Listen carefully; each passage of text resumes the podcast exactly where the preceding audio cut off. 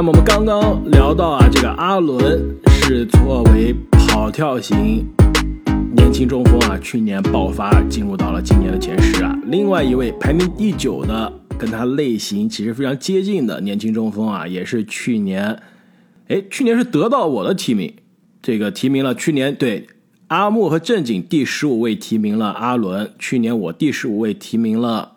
今年的这个第九，其实看来我们去年第十五，我们三个人的选择都是非常对的。至少这两个人去年都是职业生涯爆发了，那就是来自波士顿凯尔特人队的罗伯特威廉姆斯。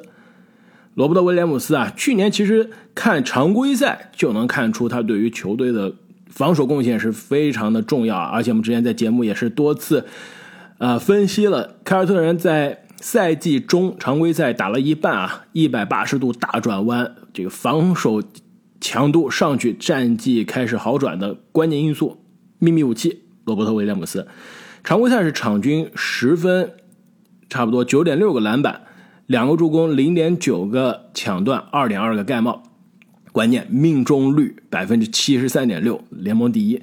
但其实常规赛的罗威，可能很多人还看不出他多可怕。但是到了季后赛，罗威的作用就来了，就越打越明显。正经作为勇士球迷，是不是打那个总决赛的时候，面对凯尔特人的对位，非常害怕罗威的防守，遮天蔽日的打帽？对我刚开始以为就是，其实库里开始的时候打成过几个球，但是啊。后面也会有很多的这种经典镜头，就是被一巴掌砰的一下冒到界外这种球。所以罗威他的整个防守能力啊，真的是非常强。其实从数据上来看啊，在整个常规赛小于六英尺的这个区域内啊，罗威的防守能够让对位这个对手命中率下降百分之十一点二，这个是非常非常夸张的。而且换防，即使换防到三分线外啊。他也能让对手的命中率下降三点六左右，也就是说，如果一个射手在外线的三分球命中率是百分之四十左右的话，罗威就是能让他降到百分之三十六左右，就是从一个非常优秀的射手到一个平庸的射手这样的区别。而且到了刚刚开花说的季后赛甚至总决赛啊，罗威表现是越来越好，他的封盖率接近百分之二十，也就是说，呃。每五次对手的投篮，他基本上就能封盖一次，非常的夸张。而且呢，在去年的季后赛中啊，他在全队的正负值是仅次于霍福德的，就不是杰伦布朗，不是塔图姆啊，是霍福德和罗威这一对内线的组合啊，是球队凯尔特人全队的正负值的冠军、冠亚军吧。而且呢，其实去年在常规赛排。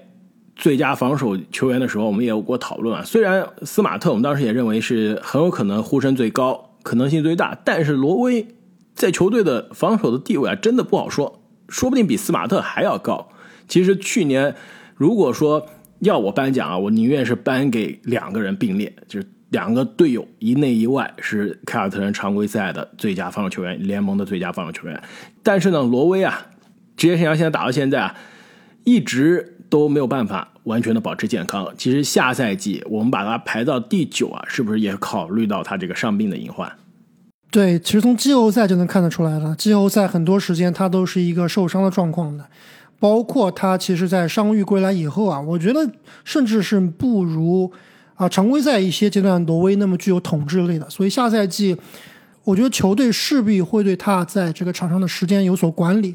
而且下赛季凯尔特人的这个深度是非常深的，所以他的上场时间我倒觉得会有所被压缩。有些情况下，我甚至觉得凯尔特人会打单中锋，就是霍福德或者罗威啊，就一个人在场上，加上他们前些年夏天买了好多后卫。别忘了还有加利纳利，对吧？加利其实也是个打四号位的，所以这样来看，其实罗威的上场时间，我觉得下赛季会比前一个赛季要少。那么聊完了排名第九的罗伯特威廉姆斯啊，排名第八的。这位中锋其实之前是被我们放在了大前锋啊，但是去年在交易截止之之前是换了东家，去了萨克拉门托国王队，因此呢，今年啊是妥妥的成为了中锋，那就是小萨博尼斯。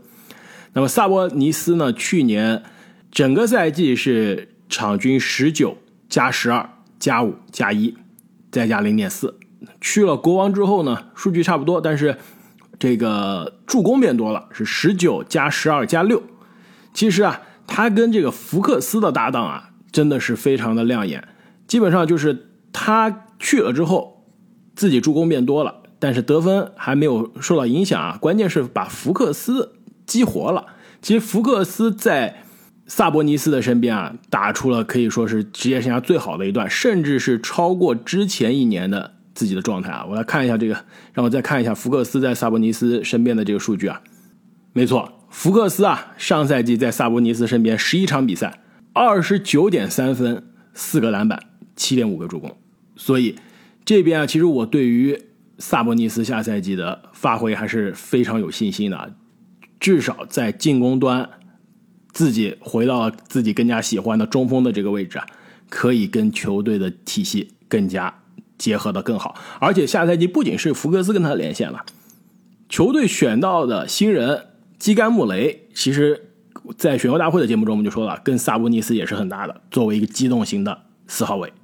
对，从个人表现上来说，我觉得萨博尼斯依然会延续他一直以来这种。比较好的表现，而且从理论上来说，一个突击型的外线就应该配一个像萨博尼斯这种会传球、挡拆好、这种脚步灵活的内线。而且他上个赛季换到国王之后，真的就是打出过类似于三十加二十这种高光表现啊。其实如果看看国王的这个阵容啊，以及刚刚开花提到了他们这个福克斯的优异发挥。如果放在一个平常的年份，他们其实是很有机会去打破国王十六、十七年的季后赛荒的。但是明年很遗憾，我觉得非常够呛。但不得不说，还是有机会的。就是他这个关键看基甘穆雷是什么样的一个水准，还要看福克斯到底能不能够回归我们之前对他的期望啊。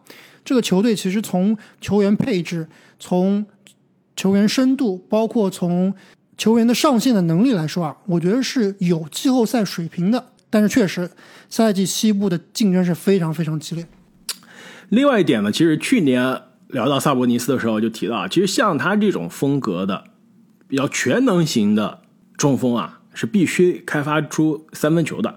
其实申贡或者说申京他的问题也是一样，其实你必须要有让人敬佩的射程，你才能搞出那些高位的。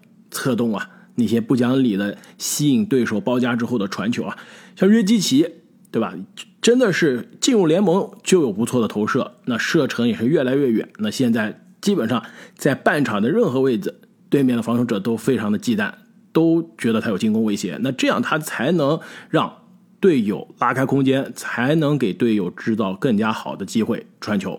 那萨博尼斯一直呢，他的策动更多是自己腰位拿球，对吧？然后。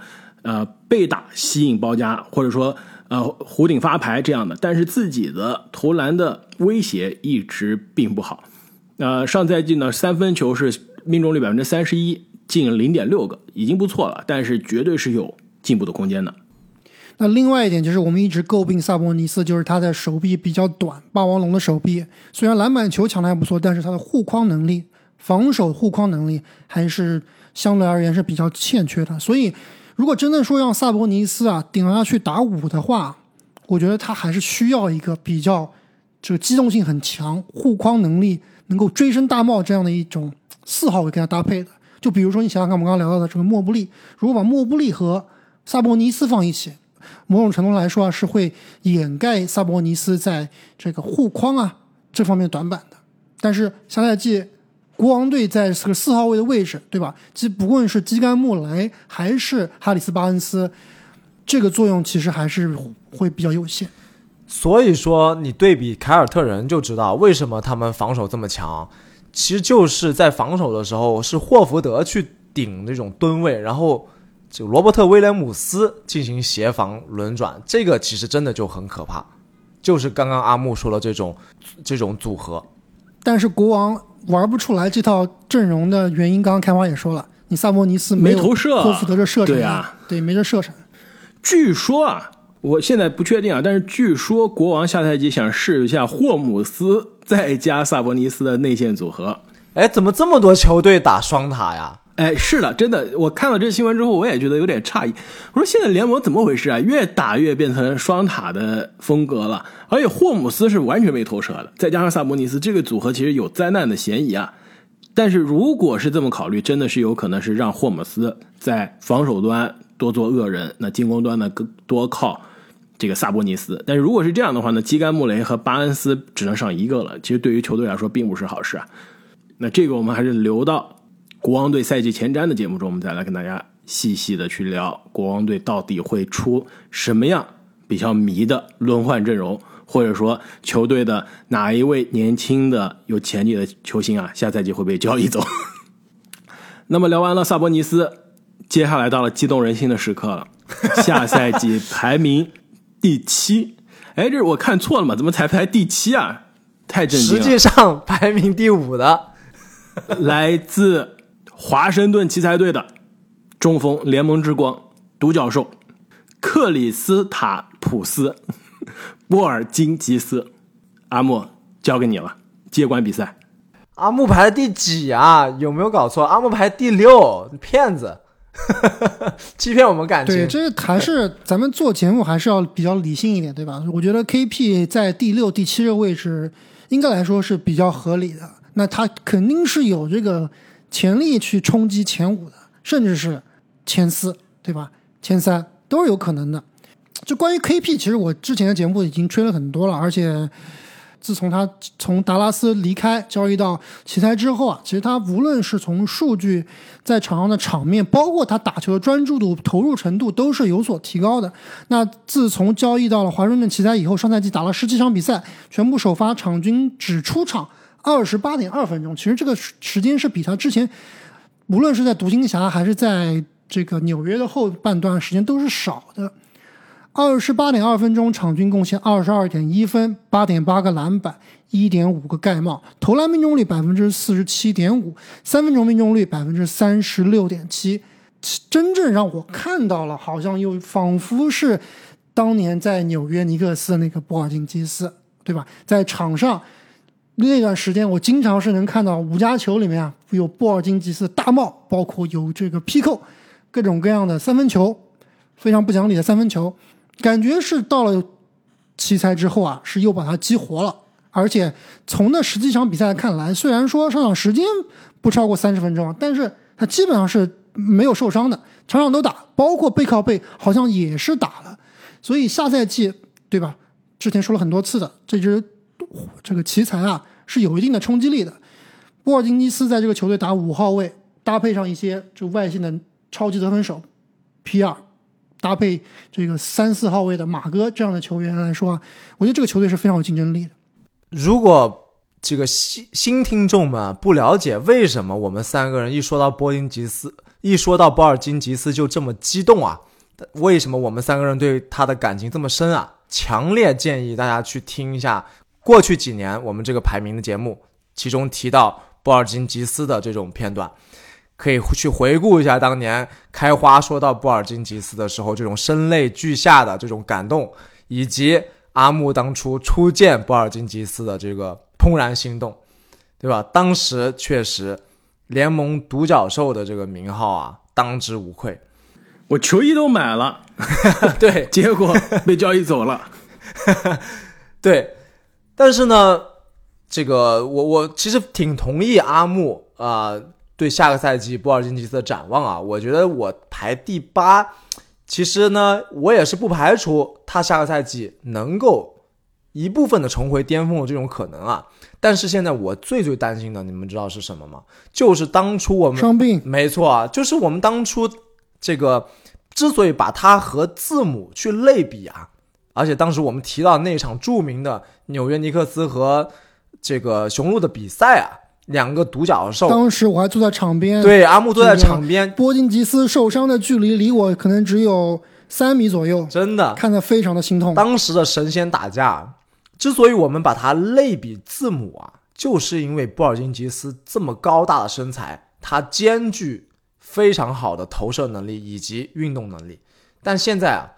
经过这种多次伤病之后，我觉得他运动能力真的是肉眼可见的下降了。再加上他现在投射其实并不稳定，所以说他的表现啊，我我是真的有一点疑问。但是呢，你如果说真的在奇才找准自己的定位，又身体保养的比较好，能不能爆发？这个我觉得是能有可能的。没错，其实我们对于波金吉斯他的天赋、他的身材已经不用多说了。其实唯一限制他的，关键是他的打法漂亮、飘逸，是不是？没错。还记得前两天我给你们发那个波音尼斯今年夏天的训练视频吗？哇，那真的是打球好看。但问题是你那个训练视频，这扣空篮啊，对吧？打空篮都没人防，连个训练师都没有。你说这练的有什么意思啊？你要是那么看，波尔波尔扣空篮确实扣的很轻盈，感觉是腿伤全好。扣空篮没办法看啊，没办法看。哎，但是说到波音吉斯，你看到他最近的造型了吗？长胡子了，哇！他这最近我看到他跟球迷的这个街头合影啊，没看出来。我说这是谁啊？人家说波金吉斯，我说这哪是波金吉斯啊？他那个胡子太可怕了。成熟回到对成熟了，有可能让他体重变重了，是吧？多了多了两斤的胡子，体重变重了，这样吨位更大了。其实说到这个场上啊，我觉得影响波音吉斯的几点，最影响他的首先是伤病。那过去几年基本上可以说尼克斯出道即巅峰，我现在呃不能说出道即巅峰啊，出道即惊艳的这个赛季之后，他这个场均啊，他这个上场数真的是巅峰了，对吧？七十二场，然后之后呢六十六场、四十八场，整个赛季报销，然后五十七场、四十三场，上个赛季呢是五十一场，所以基本上就是在。打百分之五十到六十之间，如果不算这个整个赛季报销的那一年啊，出勤率实在是太低了。这健康是一方面，另外一方面呢，就是他在季后赛被小球针对，那这基本上是成为了可以说是压死骆驼的最后一根稻草。为什么独行侠最终是咬着牙把波尼吉斯交易走了？那就是在季后赛太容易被针对了。所以到了奇才，能不能把这两个问题解决？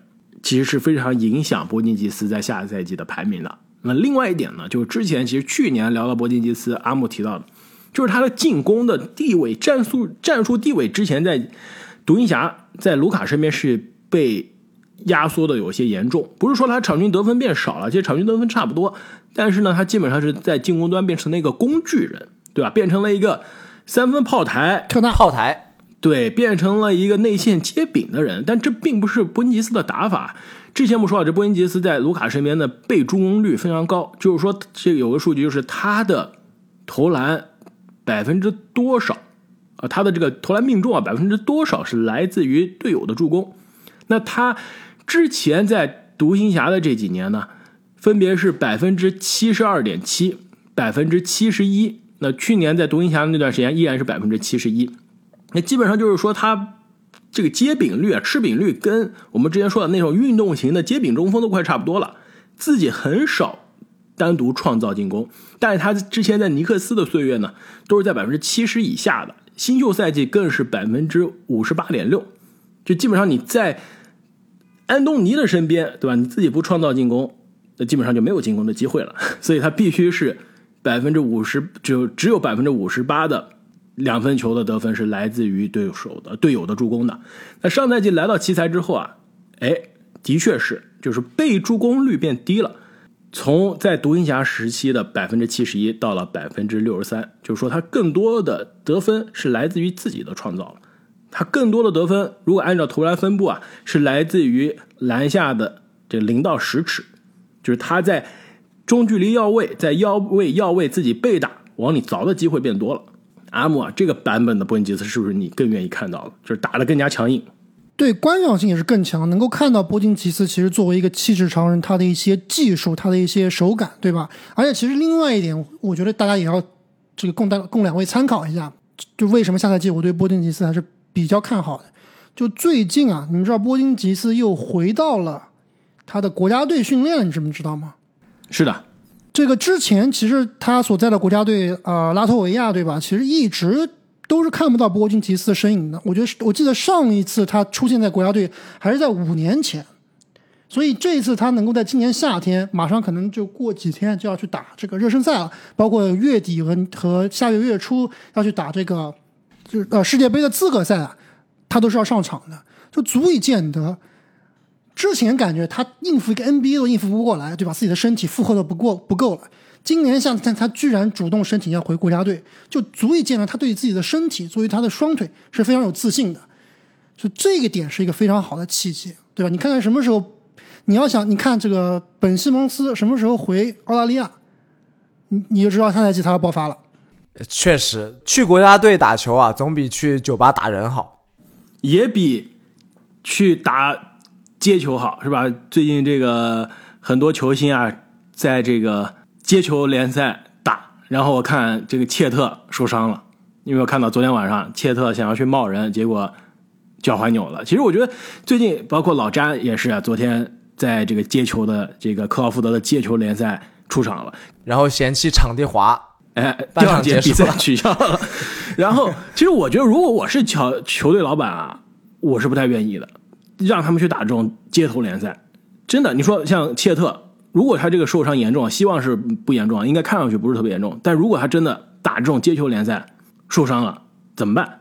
这这这些事情还没开始呢。而且他这个场地，呃，老詹说场地太滑，这个肯定我也不确定到底是多有多滑，但是从那个视频上来看。这基本上就跟一个高中的篮球场一样的，这设备条件什么都很差，而且底线都站满了观众啊，对吧？其实安全也是有隐患的，所以我很好奇，为什么现在联盟越来越多的球星，而且像老詹这种级别的球星，吹杨啊、德章泰、穆雷啊这样全明星都去打这种街头联赛而且我们知道，打球的时候其实最容易受伤的就是跟那种怎么说呢，就是不太不太会打、不太会打这个对，不是很入流的球员。就比如说正经有一次。被我们一位嘉宾打的头破血流，对你这不能说，我们嘉宾还是挺嘉宾还是会打的，就是怕那些他主要是他不会保护其他人，就是你冲进内线了之后，他不会把脚给这个挪开，对吧？无意的垫脚，没错，所以我宁愿去看球星去打国家队，而且你这个比赛至少是有意义的嘛，你为国出力，对吧？你这个荣誉贡献肯定是比你打街头联赛更加好的。所以波尼吉斯啊，能为国家队出战，而且呢，也是为数不多的职业生涯在夏天他不用去养伤的，完全健健康康的准备下个赛季。所以啊，阿木，我们支持你，我们希望明年排这个的时候，波尼吉斯真的是可以冲击联盟前五了，其实已经很接近了，现在已经是联盟第七的中锋了。说实话，接下来两位都有各自的问题，波尼吉斯想超越这两位啊。不是不可能，你们说是不是？没错。那么排名第六的，有可能啊，下赛季要接受伯金吉斯挑战的球员，就是来自菲尼克斯太阳队的中锋德安德烈·艾顿。那艾顿呢，去年是我们的中锋第五名，当时呢，球队是刚刚进入到了总决赛，铩羽而归，但自己在总决赛发挥其实并不差。防字母呢一度是防的不错，但是呢还是球队啊在二比零领先之后被翻盘了。那艾顿接下来这个赛季呢是跟球队打出了常规赛的几乎是队史的最佳战绩啊，但是跟球队的这个续约问题，这个可以说是肥皂剧啊闹了一整年，一直到今年夏天赛季结束之后才非常不情愿的，而且是在印第安纳步行者。另外一个球队插足或者助攻的情况下，跟球队是匹配了续约了。那下赛季的艾顿到底是怎么样啊？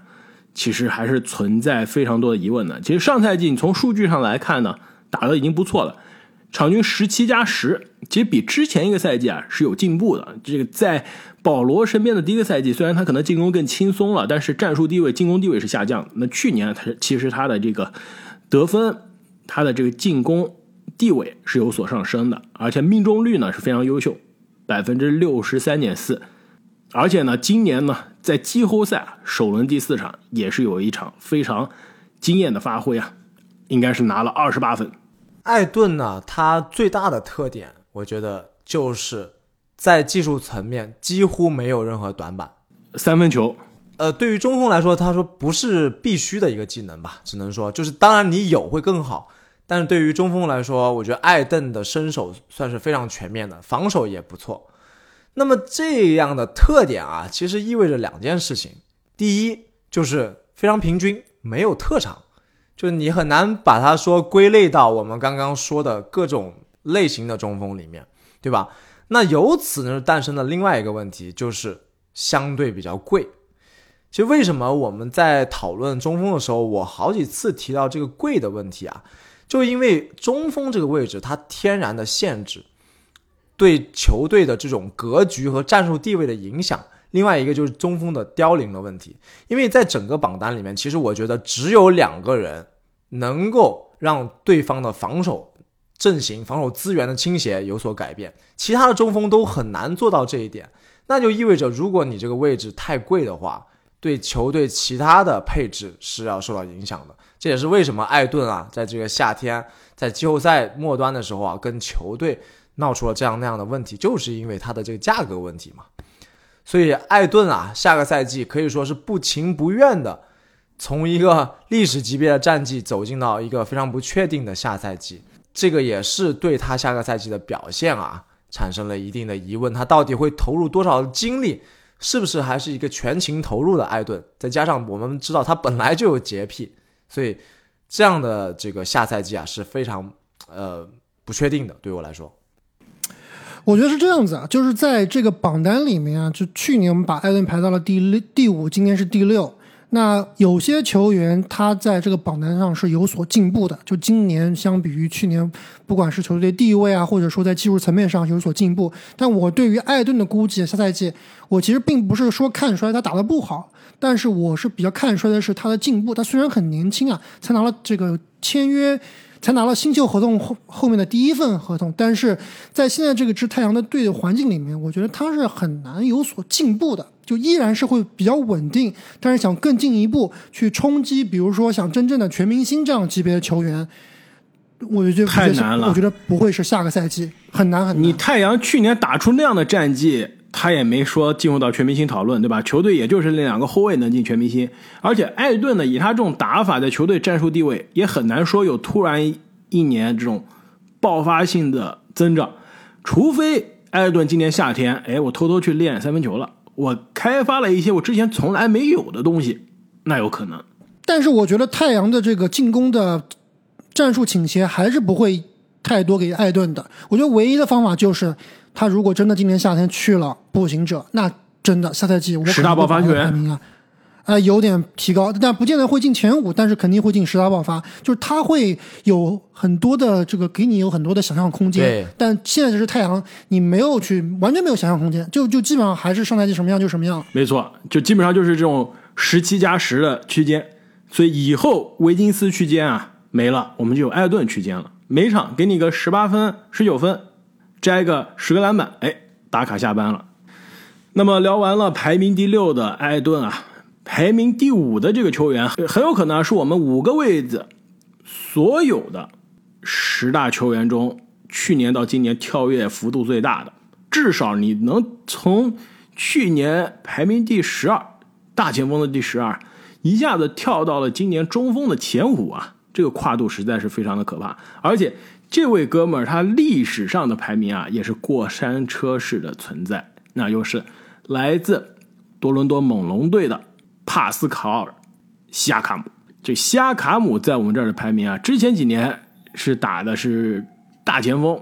那二零一九排名第四，二零二零排名第四，二零二一排名第十二。那今年呢，回到了中锋，应该说改到了中锋啊，排名到了第五。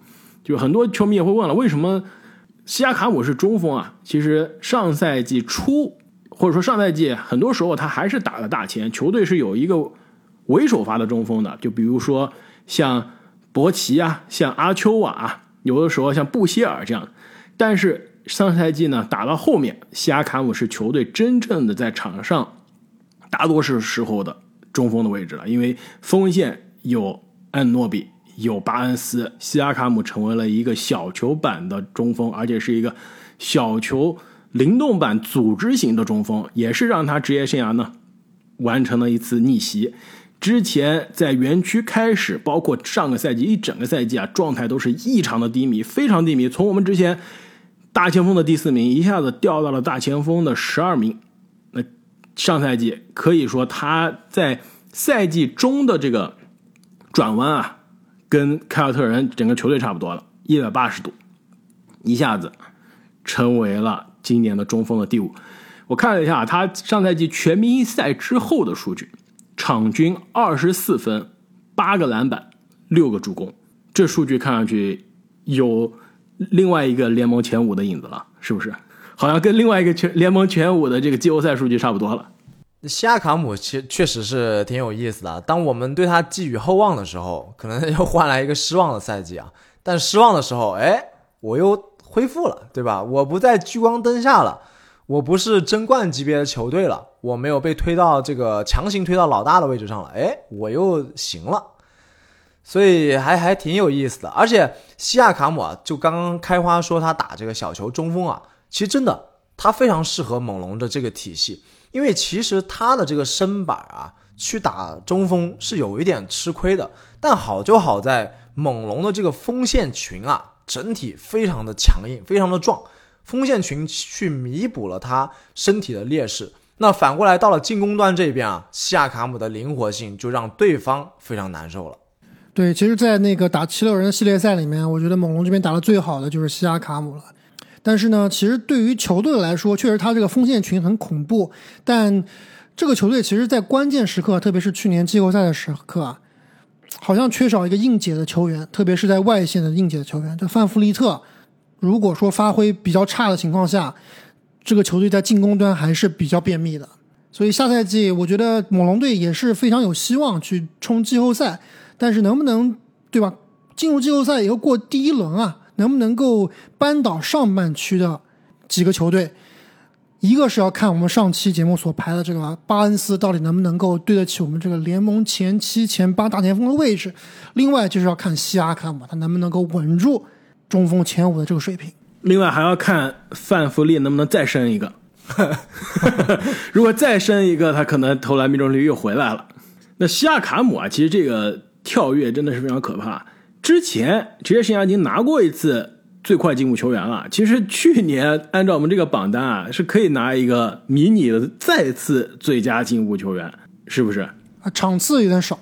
而且呢，更关键啊，去年虽然是不是球队的全明星啊，但是最终打到赛季结束，进入到联盟三阵了。别忘了，去年三阵的前锋可是西亚卡姆啊。这个荣誉还是挺硬的，基本上开局上半个赛季非常糟糕啊，后面能进三阵还是很不容易。所以下赛季呢，我觉得能不能西亚卡姆对得起我们对他的这个评价，前五的中锋，更关键真的就是看球队的战绩。其实说到这个地方，我们也可以稍微聊一下这个东部的这个格局啊。其实下赛季西部基本上可以说是。军阀混战，我看了一下，有机会进西决的球队，西部至少八支，有机会进西决。我们后面再聊啊，哪八支？而且是基本上是有可能，就是再加上一些，就是估计是进不了西决，但是他们的目标能冲西决的，那就基本上十支球队了。所以西部是属于下赛季非常的深度很深，但是东部呢，感觉是头部的球队非常的坚挺，就是头部的球队的。基本上是难以撼动的，所以你们对于多伦多猛龙下赛季是怎么看的？其实我对于多伦多猛龙下赛季的战绩啊是有一些怀疑的，就是能不能进入到东部的上半区前四，在我这看来是基本上是不能的。前四很难，但是我觉得前八应该还是比较有有希望。那你前八在季后赛是比较前八在去年基础上，那不就是对吧？没有进步，甚至退步了嘛？但是我刚刚不说了嘛？就看你在季后赛第一轮能不能够扳倒前面的大神呀，对不对？如果说明年再和七六人再战一一个系列赛，还有没有机会？而且说实话，上个赛季的常规赛战绩多多少少有一点超出人们预期了，是吧？我觉得附加赛或者是说第六这个位置，第六、第七是可能比较可能的位置。那说实话，如果真的是第六、第七啊，西亚卡姆这第五的位置就有点争议了。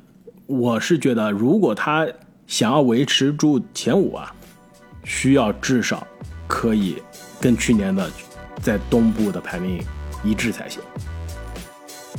那么，由于时间的原因呢，本期节目就到这里。欲知后事如何，请听下回分解。